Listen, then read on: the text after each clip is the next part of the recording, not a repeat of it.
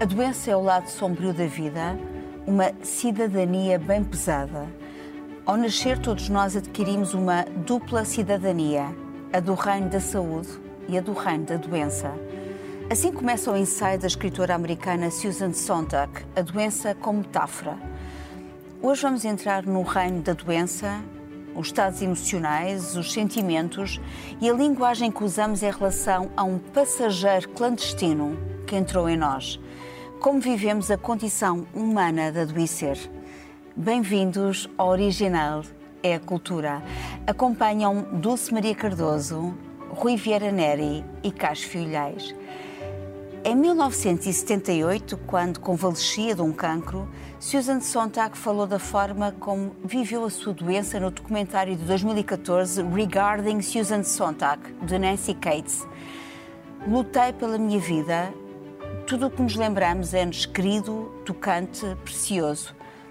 Pelo menos o passado é seguro, apesar de na altura não sabermos. Sabemos agora que sobrevivemos. Susan Sontag fala do passado como esteio e da sua vontade de viver, o olhar para o futuro. Quando se é chamado súbito para o reino da doença, ninguém está preparado.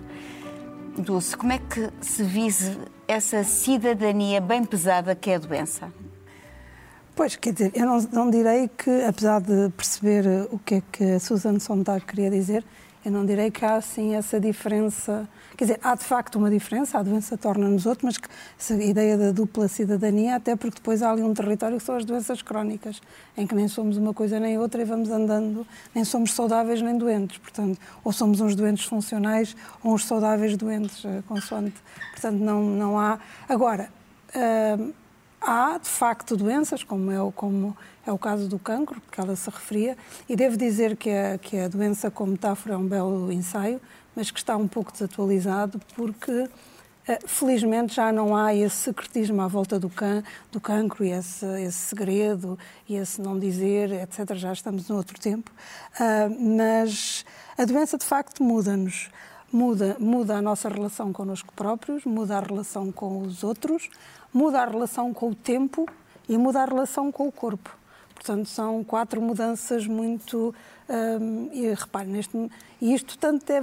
Isto, as duas primeiras é válida para uma simples gripe ou para uma doença grave, as outras já não, já se põe só em questão da doença grave.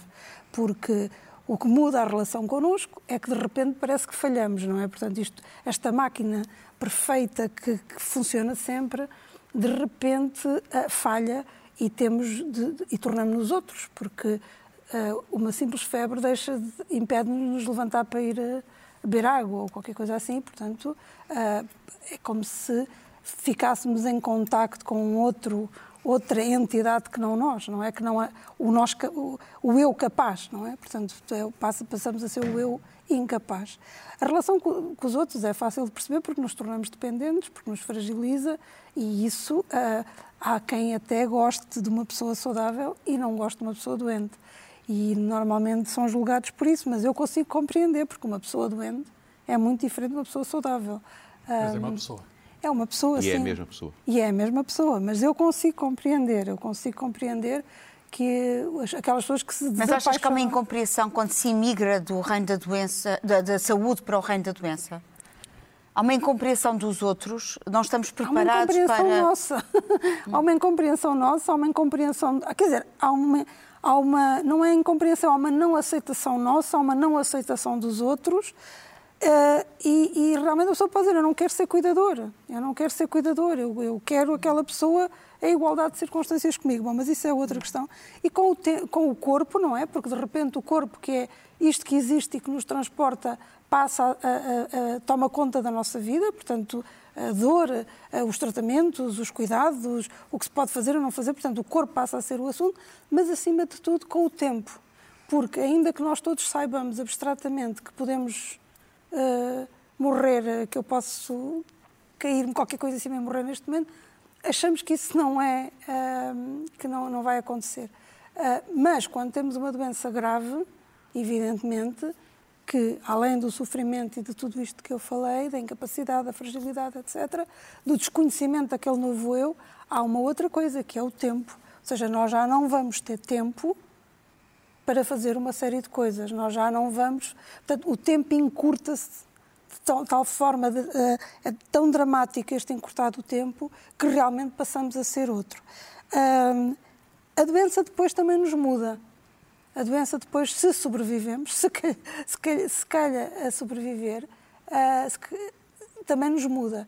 E eu tenho alguns textos aqui de, de, de, de pessoas uh, doentes, que depois eh, falarei na, numa próxima intervenção, uhum. De como lidar com essas doenças terminais e que são textos a, a Susan Sontag, que estavas a falar neste, neste ensaio da doença como metáfora e também fala da SIDA e as suas metáforas. Uhum. Uh, ela fala, uh, ela de, uh, dedica-se sobretudo ao cancro, que, que, que, depois acabou por vitimá-la mais tarde, e a tuberculose e da estigmatização que nós temos em relação a estas doenças, a doença como metáfora, que ela, não, ela vê que as doenças não devem ter, não devem ser adjetivadas, digamos assim, Sim. não é?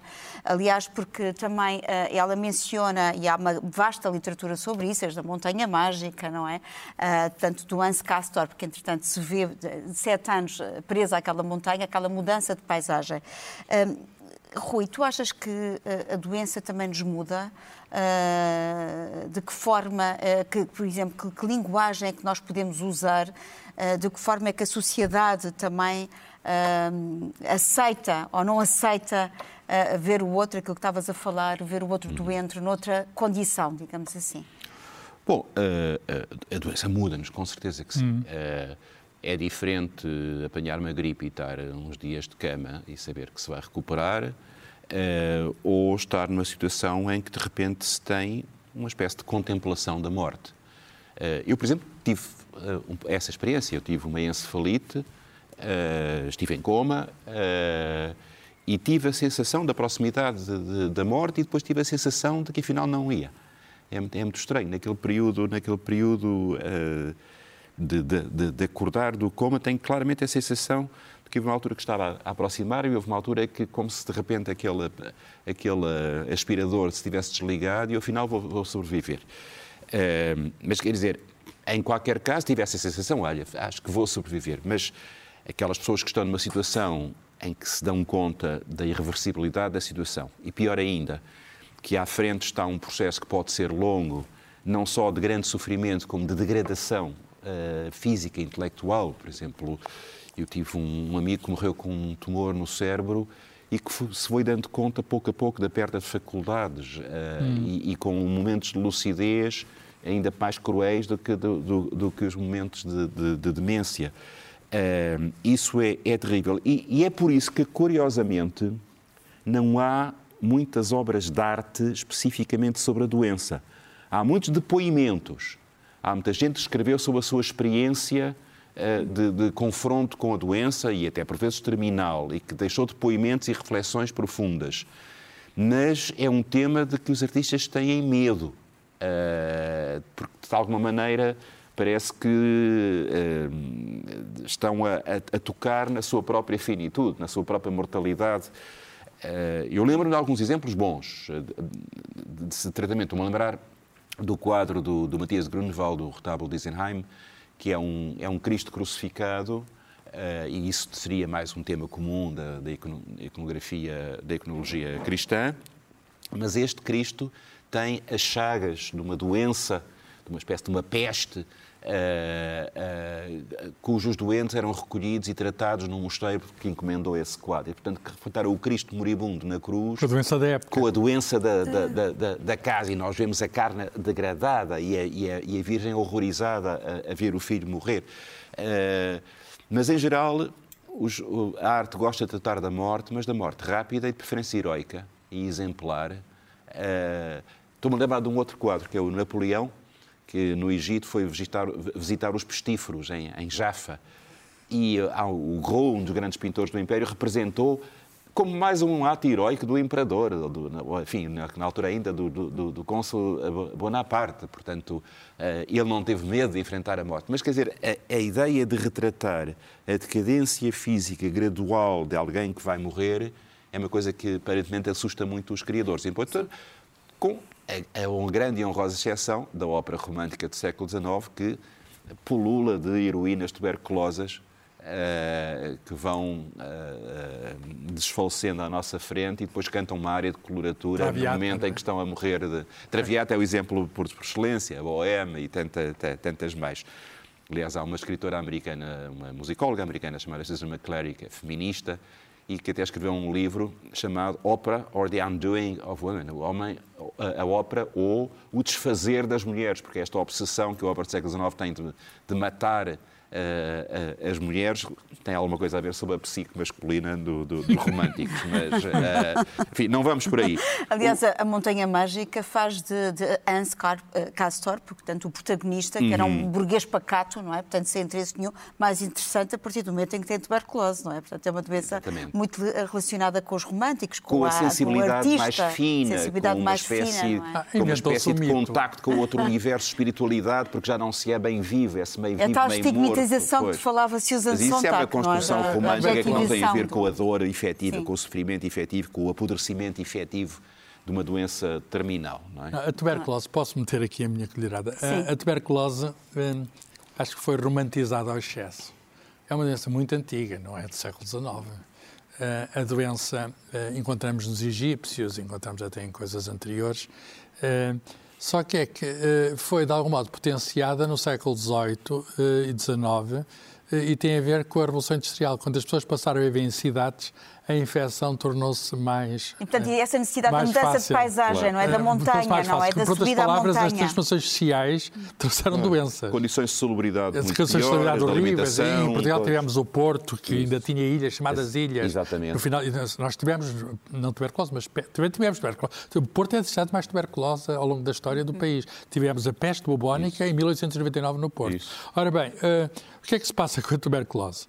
Um, as pessoas, alguns escritores, eh, até queriam mesmo apanhar tuberculose, porque pensavam eles que aquilo dava um, uma, uma, aura, dava uma, um gênio, dava um gênio. Tomar ao Shelley fala dessas Sim. coisas, o Byron, aquela gente era, queria ser tuberculoso. Em Está ligado à paixão, ao amor também, Em Portugal é? chamava-se a tísica, mas a, a, a doença, essa doença até acho que ilustra bem aquilo que nós conseguimos progredir com o convívio, o conhecimento da doença e também a sua cura. Hoje está controlada, tirando o caso da SIDA, que infelizmente a tuberculose está muito associada à SIDA, mas o que é que aconteceu? Aconteceu isto.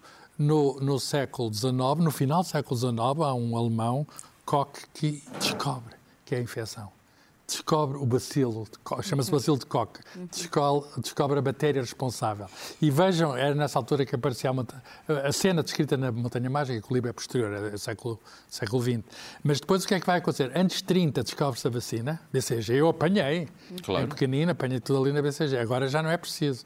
Uh, e anos 46, no fim da guerra, descobre-se os antibióticos, a streptomicina e outras coisas. Portanto, vejam, esta, e, e foi dublando, dublando, dublando, deixou de ser uma chaga social. Ainda é um problema no mundo, mas muito associado à pobreza, à é. miséria, às más condições, mas etc. Mas mostra que nós podemos, enfim, a doença é uma coisa natural mas nós também sabemos que, conhecendo aquilo que é natural, nós, nós intervimos na natureza e conseguimos defender-nos. A tuberculose ilustra muito bem o poder que nós temos de dominar a doença e prolongar a vida. Mas também há uma relação com o médico. Por exemplo, Kafka eh, escrevia um amigo em 1924 de um sanatório, ele diz verbalmente não me informam claramente nada. Uh, quer dizer, há uma, a ligação com o médico muitas vezes. Sim, isso é um ponto muito interessante. Acho. Sim, o que é, o que é um bom médico? O, o médico foi evoluindo sempre ao longo do tempo. Um, mas o que é um médico? Eu tenho aqui um livro de um médico português exilado, judeu, Rodrigo de Castro, estava em Hamburgo. Aliás, viveu lá uma peste e, e ele fez até uma descrição da em peste. Em que período é que é, Carlos? Como? Em que período é? Isso é início do século XVII. Século XVII. Uh, o, o, ele tem um livro, médico, o Médico Político, escrito em latim, mas traduzido em português, está, tenho aqui edições Colibri, que ele começa desta maneira, é sobre a arte de ser médico, não é? A definição do médico e da medicina. Diz assim, o médico é um homem bom perito em medicina. E acrescenta uh, algo muito atual, ainda hoje, se, houve, se exercer a medicina por qualquer outra razão, como o lucro, a honra, a glória, não será chamado simplesmente médico, mas tirado da finalidade do nome, será designado médico ambicioso, presunçoso e interesseiro, ou outra designação qualquer. Aquele, porém, que se designa verdadeiramente médico é impelido a curar por bondade e humanidade. E esta relação com o médico... Podes mostrar a capa, Carlos? Sim, sim, o médico político. Um, este, este livro que parece atual, isto foi escrito no início do século XVII, uh, acho que ilustra bem aquilo que deve ser a nossa relação com o médico, uma relação de confiança, porque em princípio ele é bom. Ele é, é médico e é bom, ele sabe e quer nos ajudar. E, e, eu acho que o conhecimento mudou muito, a medicina hoje é tecnológica, etc. Mas esta, vou usar a palavra compaixão, esta Isso. proximidade, esta relação íntima de. O, o médico João Lobo Todos falava da humanidade ferida. Uh, e ele é alguém que ajuda a repor a humanidade. É, hum. é, de algum modo, nós, quando temos uma doença, como é que ficamos? Todos nós somos surpreendidos, negamos, surpreendidos, com medo. Nossa primeira reação é de medo, é grave, uhum. uh, mas também vergonha, o que é que eu fiz? Uhum. A tal estigmatização. A tal estigmatização, em princípio contamos, em princípio, há quem não conte, mas às pessoas mais próximas, mas temos de ir ao médico e confiar no médico. E nós sabemos hoje sobre as doenças em geral, quanto mais cedo nós revelarmos os indícios que o corpo transmite. É óbvio, quer dizer, Hoje em dia a ciência avançou a ponto de o cancro não ser já uma terrível fatalidade. Hoje o cancro... Isso... Sim. Não, alguns, dizer, alguns. E, alguns. Em alguns casos, em alguns casos. Sim, em alguns casos. Há muitos casos, casos, mas há, há, uma relação entre, entre a doença e muitas vezes os sentimentos negativos. Por exemplo, a tristeza, que estavas a falar, a ansiedade, o esgotamento causado pela, é. também pela, pela, por todo este estado de fragilidade. Não Eu é? ia dizer só que a relação com o médico também mudou eh, no sentido de que tradicionalmente era uma relação de submissão absoluta Sim. do doente em relação ao médico. O médico tomava as decisões, uh, o, informava aquilo que queria ou não queria, uh, compadecia-se ou não da dor do doente é e hoje em dia há uma quantidade de, de reflexão e já de, de novas normas por um lado, de transparência para com o doente, de informação adequada e, por exemplo, de grande investimento na medicina paliativa, eh, como salvaguarda do direito ao, eh, digamos, à, à, proteção contra a dor e não apenas o direito ao tratamento eh, da doença. Quer dizer, Sim, uma, tudo uma... isso é verdade, Rui, é. mas nós continuamos aqui em Portugal e eu já tive a oportunidade de ir a, hospitais de outros países, não, não, graças a Deus, não por mim, mas com outros amigos que estavam nesses países, e a relação que nós temos com os médicos ainda é muito desigual. Por exemplo, nos Estados Unidos, uma coisa que eu me admirei, os médicos têm um nomezinho numa lapela e e qualquer pessoa o trata pelo nome, como ele nos trata a nós pelo nome, aliás. Uhum. Não há esta coisa do senhor doutor para a frente, para trás e para os lados. Uh, independentemente de ter uma médica de família há, há 15 anos, eu continuo a escrever senhor doutora não sei o que mais e ela trata-me por dulce, quer dizer, é mais nova do que eu, quer dizer, há um, há um, há um respeitinho, que é o respeitinho dos doutores que, que continua muito Mas mal. os doentes também sofrem de grande solidão também. É, é? era isso que eu ia dizer, mas acima de tudo, uh, pois o papel do médico é fundamental e o que seríamos nós sem médicos e sem enfermeiros e todos esses que nos ajudam a, a superar esses maus. Mas a mim, uh, uh, digamos, o que me impressiona mais é, é, a pessoa que tem o verdicto, que lhe dizem, e lá está nessa comunicação. A sentença, vê, não é? A data portanto, de validade. Exatamente. Portanto, com, só com um milagre ou com muita sorte é que tu passas daqui. Uhum. E o daqui normalmente é pouco, são anos, ou às vezes. Ou meses. Ou meses. E Mas, o que é que se faz dizer, nisso? Eu, eu, eu, se me acontecesse, gostava que o médico me dissesse. Ah, claro, eu também. Não, eu não, também. não gosto que haja evasão de claro, informação. Eu sou o principal interessado. Claro. E, e, e, portanto, o que é que se faz disso? Eu tenho a impressão que se eu soubesse, espero nunca ter, estar nessa situação, eu acho que me punha ao sol o tempo todo e fazia todos os disparates não, que, romance, que, que, não, acho que não. Uh, é tão violento escrever para mim que acho que não gastaria os últimos tempos a, a violentar mais. Bom, mas uh, felizmente que não toda a gente uh, faz assim e, tenho, e trouxe dois textos de pessoas, uma que já não está entre nós, que é o Paulo Varela Gomes, hum. e outro está entre nós e espero que esteja entre nós durante muito tempo.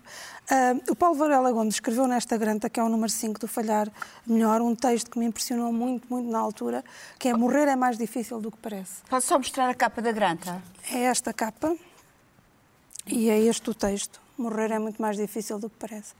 Portanto, o que é que o Paulo fez? O Paulo, mal soube o verdito, uh, por um lado, recusou, e ele, e ele conta neste, neste texto, toda a ajuda da medicina tradicional.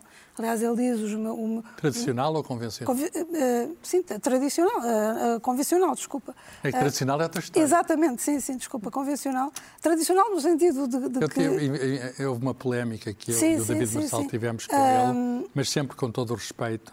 É, é que ele, perante a situação, que é uma situação que também percebemos, que é uma situação Uhum. má, ele pôs em causa, digamos, a medicina convencional e enveredou pelos caminhos da medicina tradicional. Exatamente. Ora bem, cada um faz aquilo que, em princípio, acha melhor, não é? E- e- mas eh, eh, nós achamos que ele estava a transmitir uma mensagem errada. Estava a transmitir uma mensagem errada, mas como ele diz, santa paciência, ele teve mais dois mil, dois mil dias e esses dois mil dias ele escreveu e, e contabiliza os roman- o romance, os textos e essas coisas todas. Ahm, e, portanto, ele não foi para a tradicional, porque a tradicional é as mesinhas, não é?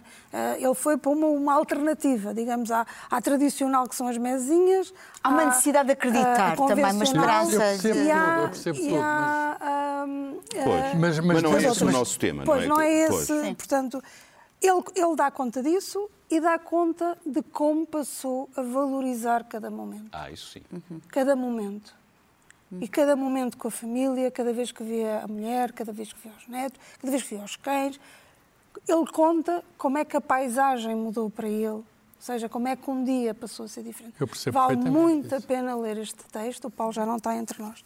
Mas o que me impressionou mesmo mais eh, recentemente foi o texto da, da Lara Vaz Pato. Também li, é uma física. Exatamente, ela e colega do. do... Escreve muito bem. assim, escreve muito Exatamente. Que, que, que tem aqui vários textos na ler, eh, textos todos muito bons, mas há um que me impressionou muito, que é uma mulher com cancro, um psicólogo e uma virgem entram num death café. E este texto hum, A Virgem não é literal, a Virgem é a Virgem em mortes, pessoas próximas.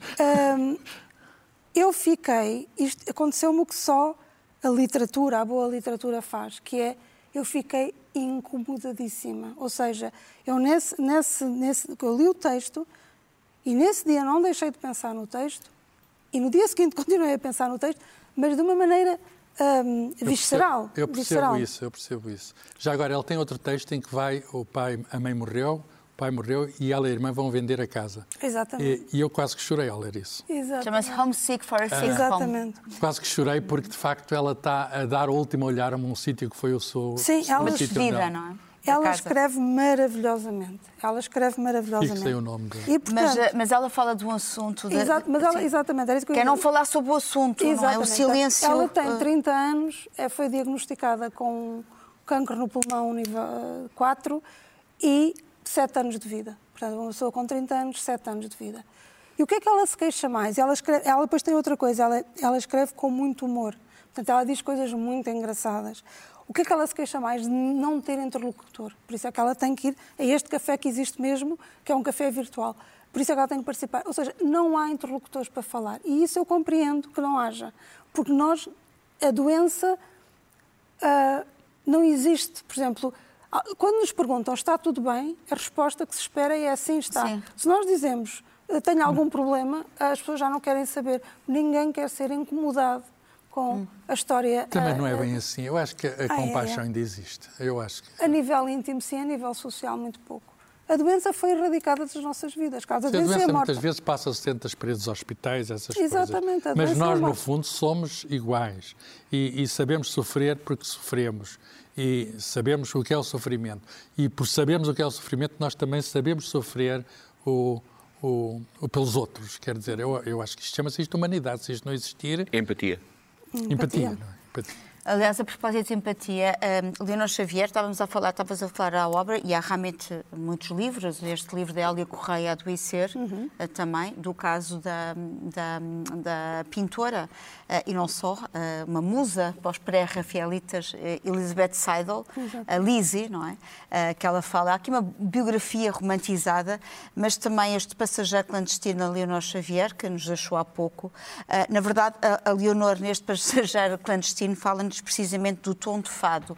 E quase temos pena de nós próprios, não é? E de termos eh, necessidade dessa compaixão, dessa humanidade, do abraço do outro. Uh, e aqui leva-me um pouco também um, à forma como, por exemplo, estamos a viver muitas vezes a Covid, que uh, é quase uma contradição, esta vontade de ser abraçado e o distanciamento que nos é imposto. Portanto, é quase contraditório a essa humanidade, não é? Como, como resolver este assunto? Resolver o silêncio da parte do outro, da parte dos outros e também da nossa falta de linguagem. Uh, Dulce, por exemplo, a literatura pode ajudar, a escrita pode ajudar. Uh, o caso da Lara e da irmã, elas também criaram um podcast, não é? Entre as duas, uh, porque se viram sem chão, sem exatamente. pai, sem mãe, e agora esta situação. O, o, que eu acho admirável é exatamente é que duas pessoas, e temos duas, que é o Paulo e a Lara, que eu, que digamos, a Lara, uh, não sei se o confessa diretamente, mas pela prática faz, o Paulo confessou, que foi a escrita, que foi esta ideia da escrita. Que terapia, os... escrita como terapia. Escri... É para além disso, é uma espécie de salvação. Eu penso que é, é uma maneira de esticar o tempo. Eu uhum. acho que é uma maneira de esticar o tempo. Ou seja, vão ficar cá mais tempo. Enquanto alguém ler este texto, Há um eles legado, estão cá. Ela eles fala da cá. marca, deixar uma marca, não é? Sim, um e deixa, e deixa porque, porque, porque, portanto, penso que inconscientemente é isto. Como é que eu arranjo maneira de ficar cá? mais tempo e, e escrevem. E escrevem ficam, muito bem, escrevem porque fica. não cedem, exatamente, porque não cedem ao sentimentalismo, não cedem à vitimização, não cedem a quase todo eh, o, o, que seria esperado e, e, com, e totalmente compreensivo, compreensível que se dessem e, e escrevem de forma Olha, admirável. Mas o Stephen Hawking, por exemplo, é um caso também que aos 20 e tal anos diz o senhor está condenado, tem 5 anos, tem uma doença fatal. Um, e continuou a fazer física. Bem, esse não escrevia, mas fazia fórmulas, claro. fazia vida. Morreu até aos 70 e muito, morreu só aos 70, viveu até aos 70 e muitos. Pois. E é também uma lição de vida, quer dizer, tinha uma namorada, casou, teve filhos, depois divorciou-se, casou com a enfermeira, tudo, tudo, separou-se, separou-se, enfim, há toda uma história de vida. Eu acho que as pessoas uh, estão muito ligadas ao Stephen Hawking por ele ter conseguido ultrapassar a fatalidade. A probabilidade é pequena, mas mas enquanto há vida, há esperança, não é? Mas, oh, Carlos, eu até te pergunto a propósito do Stephen Hawking, porque uh, parece que uh, aquilo que nos liga a ele é muito mais a questão da doença do que propriamente aquilo que ele nos deixou em termos de ciência, claro, não é? Claro, é a sua claro. história de vida, não é? Claro. Uh, o seu exemplo, a forma. Um pode ser inspirador, não é? A, a, esperança, a questão da esperança de continuar. O herói da ciência não é tanto pela ciência que produziu, que as pessoas não sabem qual é, é difícil. O filme intitula-se A Teoria de Tudo, mas mas ele, ele estudou os buracos negros, tem uma hipótese que não foi confirmada, por isso não ganhou o prémio Nobel, mas as pessoas uh, identificam-se muito com ele porque é alguém que, perante um destino trágico, resiste. Mostra coragem. Uh, uma coragem e, e, nisso é um exemplo, quer dizer, nisso é um exemplo. Hum. Não tem, uh, enfim, nada a ver com a ciência. É alguém que tem uma morte anunciada uhum. e diz que quer lá saber, quer lá Sim. saber. Eu vou fazer a minha vida uma pessoa casar e decidir continuar a sua vida quando tem um destino de 5 anos, é uma doença praticamente fatal. Ele conseguiu sobreviver. E eu acho que, é, enfim, nós não sabemos explicar certas coisas, a verdade também é essa. Sabemos muito, isso mas às vezes o, o, digamos, o nosso estado interior ajuda muito. Eu volto àquele ponto. É, é diferente termos a doença que nós sabemos que tem uma, uma terapêutica, que passará, mais incómoda, mais comichão que dê e mais dor que Mas dê. Mas mesmo assim muda-nos. Muda-nos, muda-nos. E eu, por exemplo, volto ao meu exemplo só porque é um que eu conheço bem, como podem imaginar, eh, de ter precisamente a sensação de que o Paulo falava em condições muito mais trágicas que as minhas, não quero comparar, mas o de valorizar a luz, de valorizar cada manhã, de valorizar os amigos, de não me irritar com coisas que me incomodavam imenso antes, porque no peso geral da, da, da realidade não têm, não têm que ver. Agora, diferente é. Uma situação uh, terminal. Uma situação terminal de que se tem consciência. O, o Gomes Leal, o nosso grande poeta romântico, uh, tem um, um, um muito curtos que, que, que diz: uh, Ó Virgem, eu vi Job leproso em seu lameiro, torcido qual carvalho a que o tufão arraste, exclamar na aflição: Maldito o homem primeiro, maldito o ventre, ó mãe, em que tu me geraste. Quer dizer, esta ideia de revolta, dizer, para que é que eu nasci para isto? A dor. Porque não, é, porque não é a morte súbita, eu vou morrer agora, eu vou, isso de preferência por uma causa nobre que dá sentido à minha morte. Não, eu estou a apodrecer, quanto tempo é que isto vai durar? Mas depois temos exemplos opostos. Eu lembro-me de uma querida amiga minha, Maria José Nogueira Pinto, que também deixou no final um texto muito bonito, que era basicamente a citação do Salmo 23, o Senhor é o meu pastor, nada me faltará. E, e, de facto, numa situação de sofrimento e de, de, de dor e de, de, Enfim, nós imaginaríamos que de angústia é enorme, mas ao mesmo tempo com uma, com uma serenidade e, uma, uh, e um saber morrer, precisamente, uh, impressionante. Quer dizer, portanto, e às vezes são coisas um bocadinho cíclicas. Tem-se pontos de desespero e pontos de serenidade. Posso, é? posso pegar nessa questão da literatura, o, o Rui falou do Gomes Leal, que está aqui também nesta antologia, que é uma antologia sobre doença e medicina na literatura portuguesa. Uh, a organizadora é Clara Cravi Rocha, filha de Miguel Torga, que era médico e era escritor, e uh, o título da antologia é A Caneta que Escreve e a que Prescreve. É um título do Miguel Torga, do seu diário. Uh, podes, facto, podes, mostrar, Carlos? Posso. isto foi publicado pela Verbo. A, caneta que escreve e a que prescreve. Tem prosa e tem poesia. Só sobre poesia de doença há esta antologia de Zé Fanha, um poeta, e de um enfermeiro, Zé Fanha, e uh, o enfermeiro Pedro Quintas. E então tem alguns clássicos. Eu não resisto a ler o poema de abertura, que é muito conhecido. Uh, ele começa com o Fernando Pessoa, é de Fernando Pessoa até aos nossos dias. E o Fernando Pessoa, enfim, diz assim: é uma quadra, é pequenina. A vida é um hospital onde quase tudo falta. Por isso ninguém se cura e morrer é que é uma alta muito, muito definitiva. É, é engraçado porque, por exemplo, Leonor Xavier fala neste passageiro clandestino uh, de um poema apresentado pela Hélia Correia, à própria Leonor, que é do Ramos Rosa, que é o saudoso Ramos Rosa, que temos que sempre homenagear até ao fim, uh, que é o prazer do silêncio, portanto, a descoberta também do uh, prazer do silêncio. portanto, agora eu estava a falar desta doença da Hélia Correia, e na verdade uh, o poema de Ramos Rosa diz que nós vivemos a violência dos sons da nulidade, das palavras cujo fogo é um falso artifício e das imagens de mecânica magia, e já não temos em casa espaços de silêncio. Uh, é belíssimo, portanto, esta, este encontro também com uh, nós próprios, daquilo não, que estavas a falar. O hospital, em princípio, é silencioso, em princípio porque eu já lá estive assim um tempo e não, já lá estive um tempo e de noite há ruídos e incomoda muito. Ah, ah não é nada muito. silencioso o hospital, é. eu também já lá tive muito é tempo. É começar se, o, se o doente da cama do lado estiver a tossir. Exatamente. É, e aquilo é, ecoa de uma maneira, ecoa de uma maneira. Uh, eu tive lá um mês seguido. E a falar de literatura e também do legado que grandes escritores nos deixaram. Uh, estávamos a falar de vários e falamos da Lara e de, e de outros tantos, uh, mas o grande Tolstói, uh, o, grande, o grande tradutor da alma russa, mas não só, da alma universal. Ah, este livro da morte de Ivan Illich, ah, de Lev Tolstói, ah, tem um pós-fácil de Vladimir Nabokov, uma edição da Relógio d'Água, com a tradição de Anina Guerra e Felipe Guerra. E, na verdade, o Nabokov diz uma coisa que, por acaso, é muito. Esta, esta história conhecida, da morte de Ivan Illich, mas ele diz que nenhum grande escritor é simples.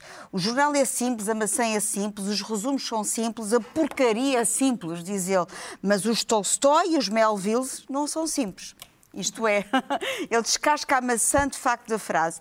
E há uma coisa que é muito importante, é que o Tolstói dá-nos tanto prazer, é, e o próprio é, Nabokov fala de Tolstóia com as palavras, que é muito curioso este verbo tolstoiar. Tolstoiar. Uh, esta história foi escrita em março de 1886. Já o Tolstói estava perto dos 60 anos e também, também de uma mudança pessoal dele. Uh, mas é preciso ver uma coisa de, aqui, esta história curiosa da morte de Ivan Litch, porque a história não é tanto a história da morte, mas sim a história da vida de Ivan Illich.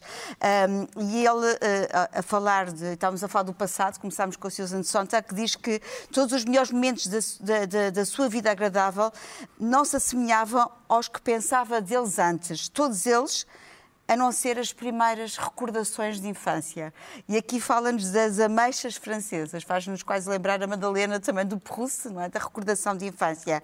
Uh, e, na verdade, há um recapitular da sua vida uh, e o reconhecimento que estava tudo errado na sua vida. Há um certo, de facto, paradigmático quando ele diz errado, tudo aquilo que vivias e vive e vives é mentira, um engano que oculta de ti a vida e a morte.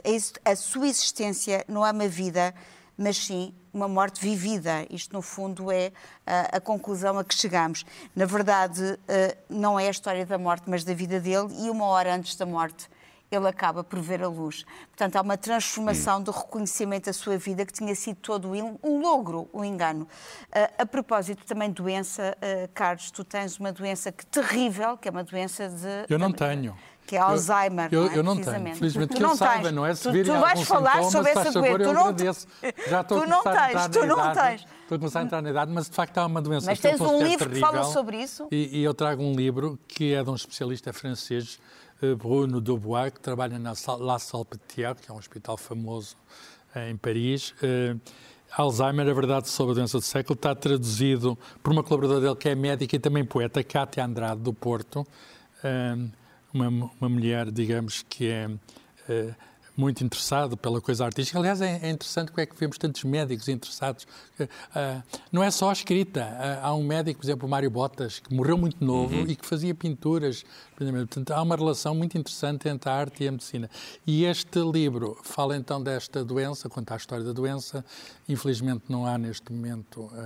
Pode-se atrasar um bocadinho, se for detectada cedo, mas não temos ainda cura, mas está a ser feito um grande investimento para, para sabermos mais sobre esta e outras doenças neurodegenerativas, porque fere-nos no sítio mais hum, importante, quer dizer, que é o cérebro, hum, a memória vai-se. E quando a memória vai-se, quer dizer, a pessoa está lá, mas a pessoa não sabe que é a pessoa, nós não, não nos conhece a nós e nós temos dificuldade a lidar com ela e, infelizmente, está a crescer digamos, a doença de Alzheimer está a crescer em geral no mundo e em Portugal com, também. Com o alargamento da esperança de vida, não é? Com, com o aumento da esperança, esperança, de vida, vida está, está doenças... a crescer o Alzheimer. Eu só espero que, digamos, que algumas esperança que de vez em quando a ciência traz, já há uma droga que atrasa um bocadinho, mas que possamos, enfim, manter a memória, porque sem memória nós não podemos existir. Isto faz a ligação com a tua escolha vai, também, com a escritora, que... não é? Iris Murdoch. Exato, a Iris Murdoch. Uh, eu trago este livro, que é, meu, que é um dos meus preferidos dela, mas eu, acima de tudo, queria falar no caso dela, que é um caso paradigmático, porque um, depois dela, portanto, o último romance que ela publicou, uh, já havia sinais claros da doença. Ela, também, ela morreu com Alzheimer e dois anos depois foi, foi diagnosticada e quatro, ela morreu muito rapidamente, quatro anos morreu. Uh, e o que, o que é interessante nisto é que agora o trabalho dela, os romances dela, estão a ser usados para estudar a degradação que, que, a, que a doença, que o Alzheimer eh, faz no, no, nosso cérebro. Portanto, provoca no nosso cérebro, não é? Faz, provoca no nosso cérebro. E, é, e trouxe porque é uma belíssima escritora, que também contraria a ideia de que eh, se, se, manter, se mantiver o, o, cérebro muito ocupado, ativo, é ativo, pois. etc. Não, esta mulher escreveu romances, livros, eh, portanto, artigos filosóficos, ela escreveu poesia, peças, ela era, era... Mas um exemplo não prova nada. Exatamente, mas uh, aparentemente não esteve uh, a, a, salvo. Uma das coisas que nós não falamos aqui, que ficámos mais no, nas doenças como cancro, são as doenças mentais que finalmente estão a começar a ter um estatuto porque antes havia o tolinho da aldeia que era, que era o maluco e ninguém falava de depressões, ninguém falava de pânico, ninguém falava de ansiedade, ninguém falava de uma série de doenças que felizmente agora têm nome e felizmente agora as pessoas já não têm medo uh, de falar, quer dizer, já não têm vergonha e cada vez têm menos medo de falar sobre elas e que é fundamental até para a prevenção do suicídio, que essa sim, uh, digamos, é a depressão é um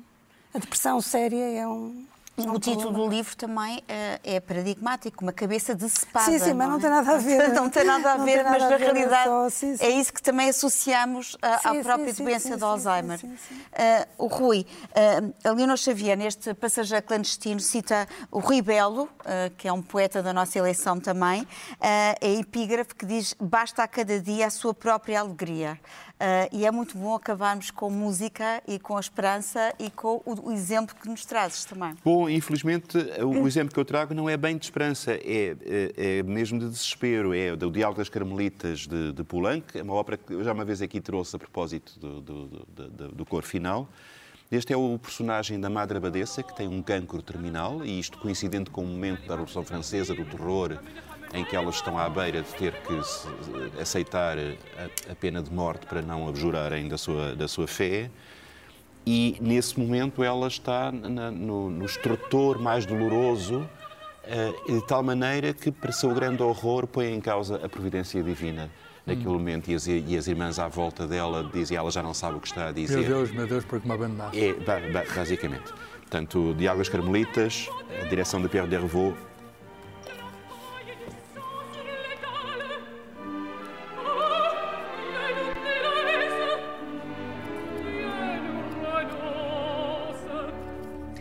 Este foi o Original é a Cultura. Voltamos para a semana. Até lá, todo o tempo.